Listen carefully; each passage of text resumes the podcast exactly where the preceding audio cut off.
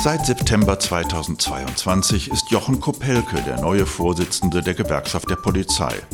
Uns von der Präventionswebsite Polizei dein Partner interessiert natürlich, wie er in seinem neuen Job angekommen ist und was er von polizeilicher Präventionsarbeit hält.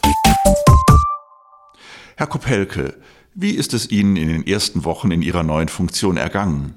Ja, ich bin neuer GdP-Bundesvorsitzender, Bundesvorsitzender einer Organisation mit rund 200.000 Mitgliedern und das bedeutet, es gibt eine unglaubliche Erwartungshaltung nach dem Bundeskongress.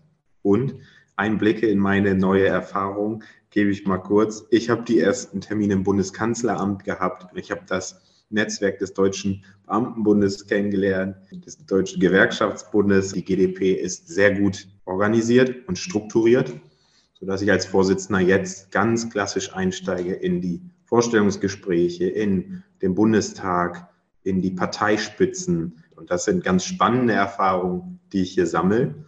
Aber interessant ist, dass die GdP hier keine Unbekannte ist und auch ein Bundesvorsitzender offenbar sofort wertgeschätzt wird und man Interesse an den Themen der Gewerkschaft der Polizei hat. Was sind die wichtigsten Themen, die Sie als Vorsitzender der Gewerkschaft der Polizei in der nächsten Zeit angehen wollen? Wir haben drei ganz knackige Themen, die wir bedienen. Wir wollen im Themenkomplex Digitalisierung darauf achten, dass die einziehende Digitalisierung, die notwendige, in den Polizeibehörden ankommt. Wir wollen mit Smartphones und digitalen Tablets unterwegs an Tatorten sein. Das darf aber nicht den Mensch, der es bedienen muss, überfordern. Dann haben wir den Riesenthemenkomplex der Arbeitsbelastung. Natürlich ist das ureigenste Aufgabe der Gewerkschaft, auf die Arbeitsbelastung hinzuweisen, auch zu sagen, wie groß der Aktendruck bei der Kriminalpolizei ist, wie groß das Einsatzaufkommen in den Bereitschaftspolizeien ist. Aber wir werden das mit einer modernen Note versehen, indem wir sagen, wir bleiben nicht in der gleichen alten Leier, sondern in den zielgerichteten neuen Ideen. Wir sprechen also über Arbeitszeitmodelle, Flexibilisierung, die einfach dazu führt, dass der Polizeiberuf an Attraktivität gewinnt. Und da leite ich über uns allen muss klar sein, auch die Polizei wird einen Fachkräftemangel erleiden. Wir wollen alle Formen von Nachwuchs gewinnen. Wir wollen das Interesse an diesem tollen Beruf hochhalten.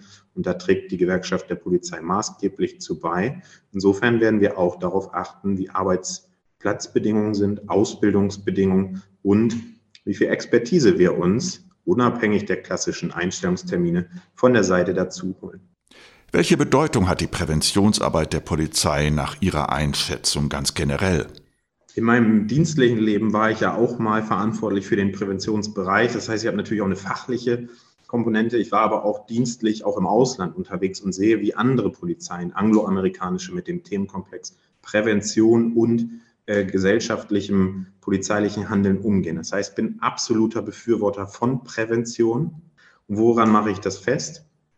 Wenn wir nur in dem polizeilichen Auftrag Gefahrenabwehr und Strafverfolgung bleiben, dann ist das zu kurz gedacht, weil wir davor viel, viel mehr Themenvielfalt haben, weil wir in so viel Kontakt mit unserer Gesellschaft, mit Communities, mit Bürgerinnen und Bürgern stehen. Und zwar nicht nur in den Momenten, wo wir Strafverfolgung betreiben, Anzeigen schreiben oder Verbrecher einsperren, sondern viel wichtiger in dem normalen Gespräch auf dem Markt. Wir sind in Schulen vor Ort, wir klären auf, wir führen Gespräche mit Schülerinnen und Schülern über berufliche Perspektiven. Wir führen Menschen, die im Straßenverkehr sich nicht richtig verhalten haben, entsprechende Präventionsgespräche. Und wir haben ein großes Ziel. In der Regel wollen wir Verhaltensverbesserung. Die Menschen sollen selbstständig gegen das Opfer werden, qualifiziert werden. Was bringen groß angelegte Kampagnen denn ganz konkret für die Polizeiarbeit? Erst einmal ist messbar, was Kampagnen bewirken. Also man weiß, was man investiert und weiß nach hinten raus, ob man dem Fahrplan gerecht geworden ist. Die GDP hat da sehr gute Erfahrungen gemacht. Wir haben mal im Kontext der Einsparung bei Polizei auch Kampagnen gemacht, die den Titel trugen, Uch, keine Polizei da. Und haben Haushaltsgesetzgeber schon animiert, deutlich zu artikulieren und auch in Zahlen niederzuschreiben, dass Polizei da sein muss. Und überträgt man die Erfahrung, die die GDP mit ihren erfolgreichen Kampagnen hat, auf den Themenkomplex Prävention, ist klar, diese Kampagnen erzeugen in sehr kurzer Zeit sehr viel Aufmerksamkeit, sehr viel Reichweite, egal ob im digitalen wie auch im persönlichen Gespräch.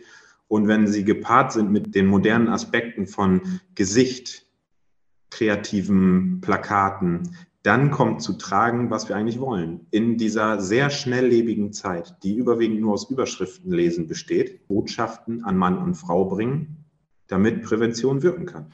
Können Sie dafür mal ein Beispiel nennen, wo Präventionsarbeit ganz praktisch und messbar gelingt? Das gelingt, wenn wir uns den Themenbereich Einbruchskriminalität angucken. Wir sind deutlich in den Zahlen gesunken, was die vollendeten Straftaten Einbruchskriminalität angeht, hin zu einer Verschiebung in die Versuchsstadien. Das heißt, die Einbrecher kommen nicht mehr ins Haus, sie scheitern an der Tür, weil die Tür mittlerweile eine ist, wo ich ein vernünftiges Türschloss und Türrahmen habe. Und das sind messbare Erfolge von guter Präventionsarbeit. Bei Umfragen hat die Polizei immer sehr hohe Zustimmungswerte. Bei Einsätzen schlägt der Polizei oft Hass und Misstrauen gegenüber. Wie bewerten Sie diesen Widerspruch? Das Gesamtgefüge stimmt. Die Gesellschaft braucht eine starke Polizei. Sie hat eine starke Polizei und sie spiegelt ihr das auch zurück. Aber wenn wir uns Themenfelder Gewalt angucken, Gewalt gegenüber Polizeibeschäftigten, erleben wir, dass wir diesen Respekt nicht immer erleben. Im Gegenteil, schwerste äh, Straftaten, schwerste Verletzungen haben wir auszuhalten. Und wenn wir im Bereich von Hass und Hetze im Internet unterwegs sind, da werden auch Polizeibeschäftigte sehr schnell aufgrund des Berufs, aufgrund einer Uniform Opfer dieses widerlichen Verhaltens. Und da gibt es durchaus den klaren Auftrag an Gesetzgeber, an Parlamente, an gesellschaftliche Communities, an Strukturen zu sagen, dem müssen wir uns stellen und widmen, damit wir nicht in etwas hineinlaufen, was wir nicht brauchen, nämlich eine Misstrauenskultur, eine Ablehnung staatlicher Aufgaben und ich glaube, das ist es wert, da auch nochmal gezielt drüber zu sprechen, aber auch mit klaren Forderungen und Umsetzungen zu argumentieren. Vielen Dank. Ich habe mich mit Jochen Kopelke, dem Bundesvorsitzenden der Gewerkschaft der Polizei, über den Staat in seine neue Aufgabe und über seine Sicht auf die polizeiliche Präventionsarbeit unterhalten. Bis zum nächsten Podcast.